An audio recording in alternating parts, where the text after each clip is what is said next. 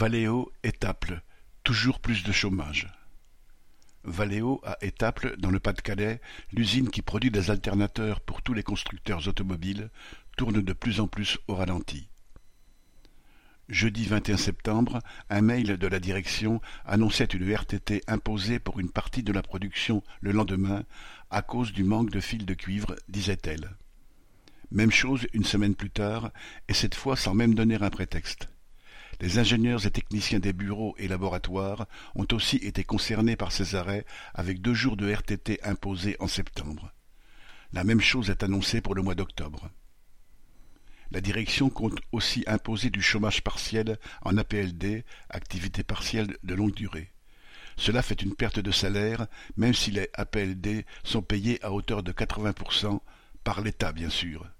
Et tout cela n'est pas assez pour la direction, car en plus, elle incite les salariés à prendre des congés. Dans le contexte de crise économique, de la baisse ou de la fluctuation des carnets de commandes, la direction fait tout supporter aux travailleurs. Et si demain il faut produire à fond, elle n'hésitera pas à imposer des heures supplémentaires.